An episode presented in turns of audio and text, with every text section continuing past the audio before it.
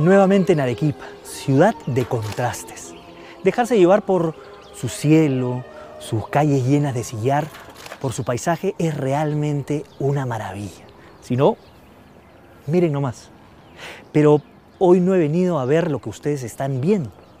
He venido a ver lo que está precisamente bajo mis pies.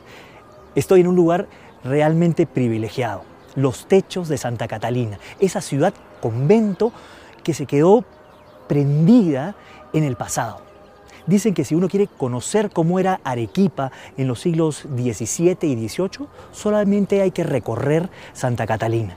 Por eso hemos venido aquí, a hacer un recorrido a fondo, pero a mi manera, porque Santa Catalina se me ha quedado prendida aquí. A ver qué sorpresas nos encontramos a la vuelta de la esquina.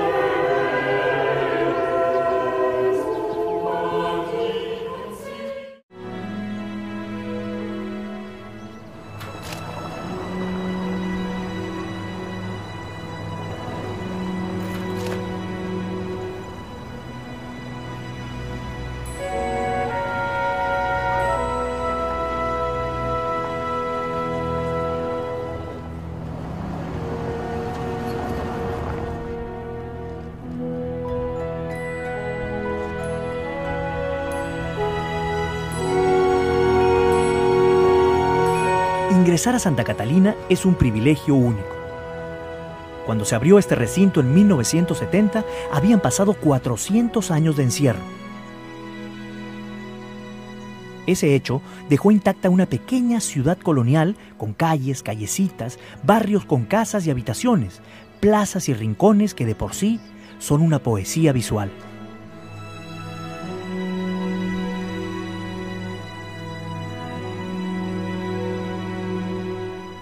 Es un privilegio el poder tener esta joya monumental única en el mundo, más aún la proeza de que este espacio haya podido abrirse y ser mostrado al mundo. Esa es una historia que comentaremos luego.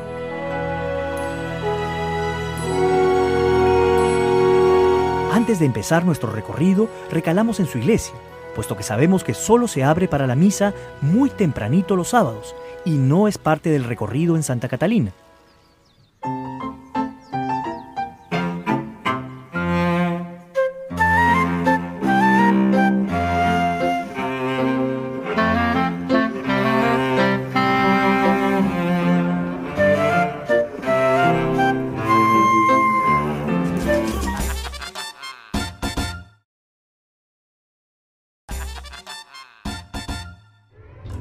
Estamos debajo del altar principal de la Catedral de Lima y esta es la tumba de Monseñor José Sebastián de Goyeneche y Barreda, tremendo personaje de nuestra historia.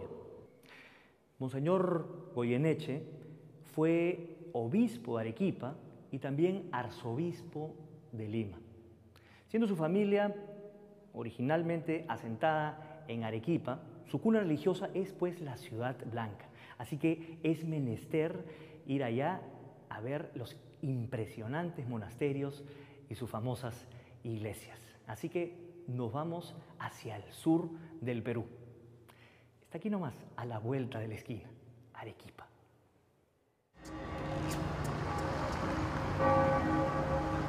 A pesar de que esta fue fundada siglos antes de su obispado, se puede considerar a Goyeneche como su constructor. Ya lo veremos por qué mientras entramos a admirar la catedral,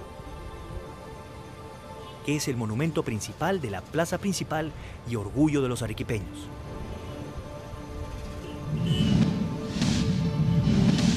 La primigenia catedral data del siglo XVII, pero fue reconstruida totalmente por dos eventos separados entre sí. Primero un incendio en 1844 y luego el cataclismo de 1868 Tan grande fue este terremoto en magnitud y extensión que fue reseñado en diarios internacionales, como este grabado en un periódico francés. Por eso la fachada de la catedral guarda un estilo neorrenacentista y neoclásico con dos torres que rematan lado a lado su largo frontis.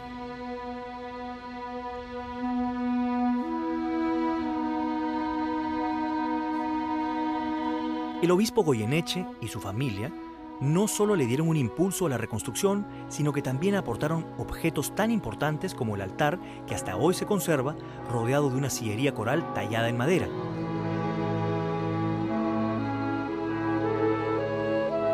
Asimismo, donó la custodia que hizo trabajar en España con el diamantista de la reina Isabel II. Tan preciada es que filmarla es un imposible.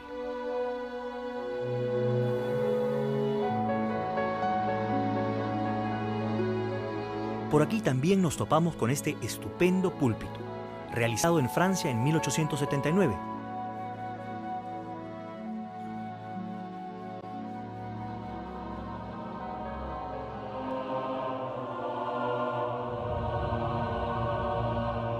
Nótese al pisoteado Lucifer, ciego de ira,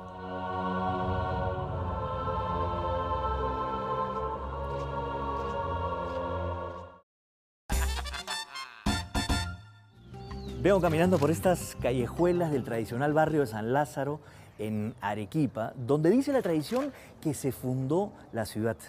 Sea cierto o no, es uno de los barrios más antiguos de Arequipa. La prueba está precisamente en la estrechez de estas calles. Y así, a la vuelta de la esquina del tiempo, comenzaron a edificar la ciudad. Pero me pregunto, ¿en qué momento comenzaron a darse cuenta de que el sillar esa piedra volcánica sería el común denominador de Arequipa, quizás haya sido desde sus inicios. Para este recorrido histórico por el sillar y sus emblemáticos edificios, me voy a robar una frase de Fray Ventura Trabada y Córdoba que vivió en el siglo XVIII. Suelo de Arequipa convertido en cielo. Ahí está la prueba.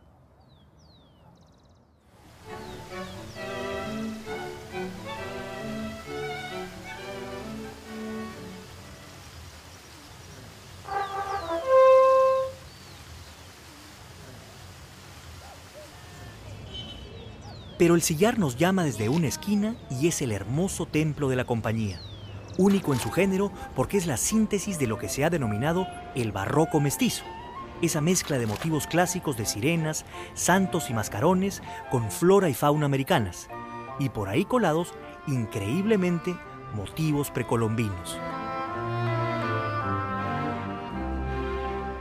En la fachada descubrimos el año de 1698 fecha en la que el templo fue remodelado, a pesar de que su primera construcción data del siglo XVI. La fachada es barroquísima en su cantidad de detalles, como si el artista indígena se hubiese dejado seducir por la blandura del sillar y nunca se hubiera detenido en obtener hojas, flores, conchas, volutas, rostros, querubines, racimos de uva y un largo etcétera.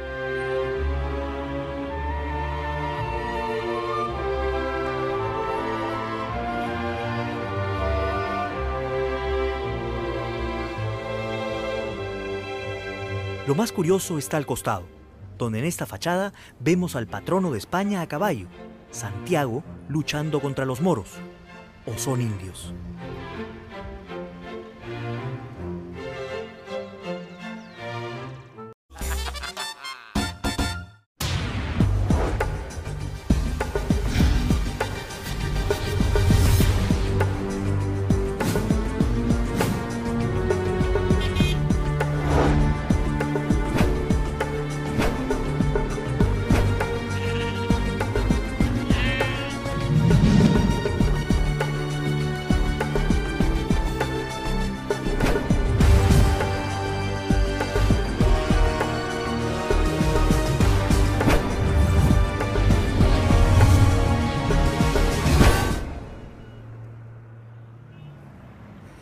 Cada vez que vengo a Arequipa hay un apellido que aparece por todos lados, Goyeneche.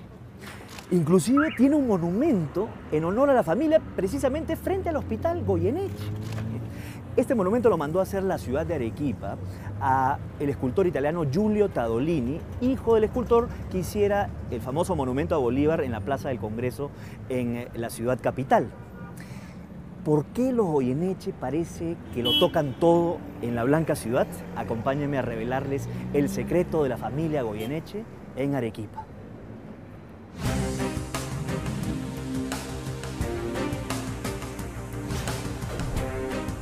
Mientras voy caminando, me percato que la avenida también lleva el apellido. Los micros, las combis, exhiben el nombre. Cobradores lo gritan. Vamos a darnos un respiro en la Catedral de Arequipa.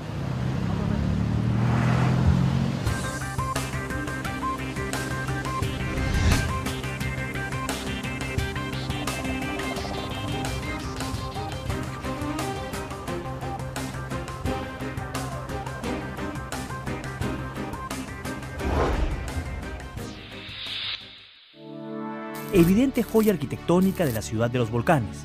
De los volcanes, los terremotos y los incendios se diría también, puesto que la antigua catedral fue consumida por el fuego en 1844. Es allí donde entra la mano de los Goyeneche. José Sebastián de Goyeneche y Barreda, obispo de Arequipa en ese entonces y cuya familia era de fortuna, emprende la tarea de reconstruirla.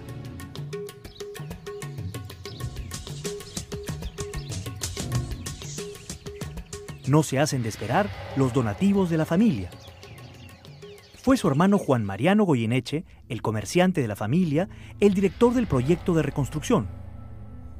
Pero el mismo obispo regaló la hermosísima custodia llamada La Moratilla por el apellido del que la hizo, quien fuera diamantista de la reina Isabel II.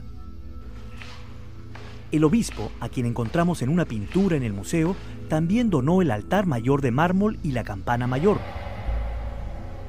los sobrinos, hijos de Juan Mariano, en época posterior, donaron este púlpito bellamente tallado en cedro que aplasta, véanlo, a un curioso demonio. Es decir, la catedral tiene el diablo metido dentro.